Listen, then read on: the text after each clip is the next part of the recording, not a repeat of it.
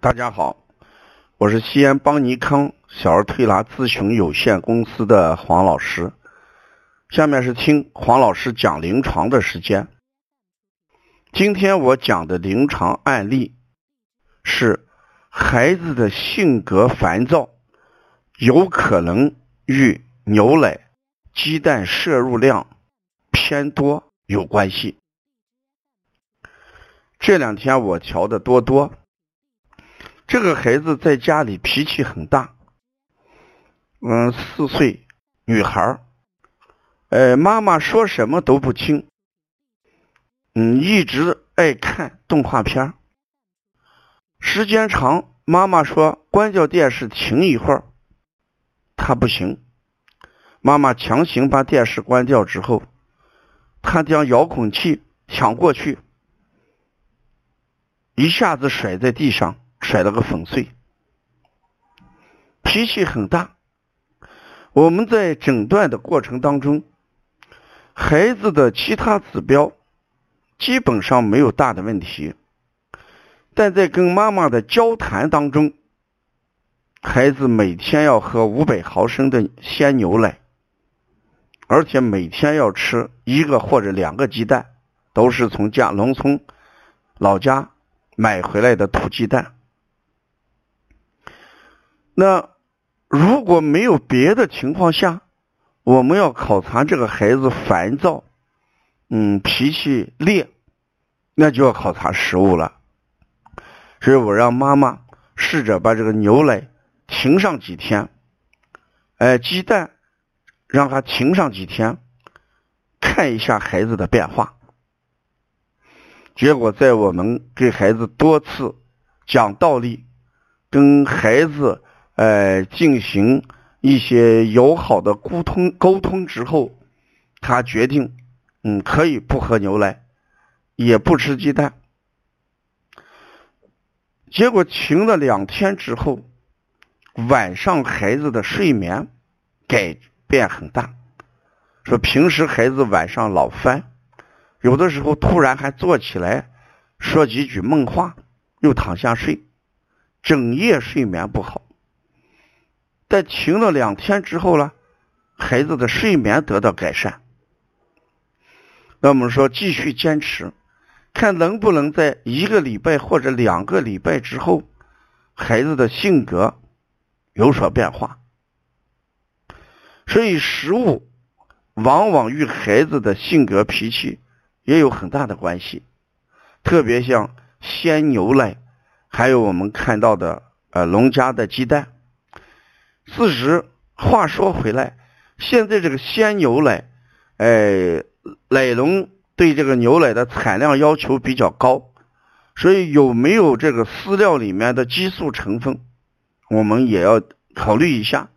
嗯，不能完全否认鲜牛奶是没有激素，也不能说含有激素，至少我们要觉得孩子喝了之后有没有性格方面的变化。这是我们考量的一个标准。第二一个，这个鸡蛋也是一个道理。我们一天坚持每天一个，甚至每天两个鸡蛋，无论从什么层面上来讲，都不太科学啊。孩子生长发育，呃，需要一定的蛋白质和脂肪，但绝对不是需要脂肪和蛋白质越多越好。说家长千万不要走入这个误区啊！任何东西都有一个量的限制。如果我们在合理量范围内，它就是营养，是人体所必须的一些呃元素、营养素。如果超过了这个度，它则会朝反的方向去发展，有可能导致孩子生病，导致孩子疾病。导致孩子性格哎与正常孩子不太一样，嗯，育儿这门学问，咱们邦尼康一直在探讨，哎，这条路我们一直要坚持在走。我们周围也有好多育儿妈妈，用我们的理念来尝试着改变自己的孩子的饮食结构和饮食习惯，有相当一部分妈妈。在改变了饮食习惯和结构之后，孩子的身体逐渐好起来，性格也有了很大的改善和改变啊。所以我们希望，呃，孩子的得病有可能有多种因素，但是呢，我们在多种因素排查当中，我们要找那种我们通过改变这种模式。而让孩子健康成长，这个东西来啊！前面咱让呃家长查食物不耐受啊，有些家长查出来牛奶的耐受值高达三天四天，非常惊人。正常是五十，他说三天个单位，四天个单位。有些家长一天给孩子吃两个鸡蛋，鸡蛋的耐受值也超过一天个单位。如果家长我们在劝说无力的情况下，通过食物不耐受这个检查检测单，我们也能更清楚的让家长认识到，不耐受的植物食物就是一个致病源啊。所以在育儿这条路上，我们要全方位的去呃找原因。邦尼康小儿推拿。它的核心价值就在于探究疾病的真相。我们过去讲解铃要靠哎系铃人，只要我们能够把得病的原因找清楚，那我们才有可能把这种病得到改善啊。所以在调孩子情绪这一方面，呃，前面我们通过乡情讲到了孩子。呃，父母的呃教育方式和教育习惯、教育模式的问题。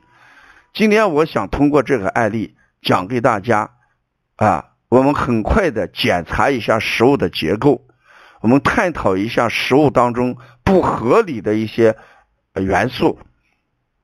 在这种情况下，我们在改变食物的前提下再做推拿调理，效果一定会很好的。要了解邦尼康更多的一些文化资讯，你可以加王老师的微信：幺五七七幺九幺六四四七。谢谢大家。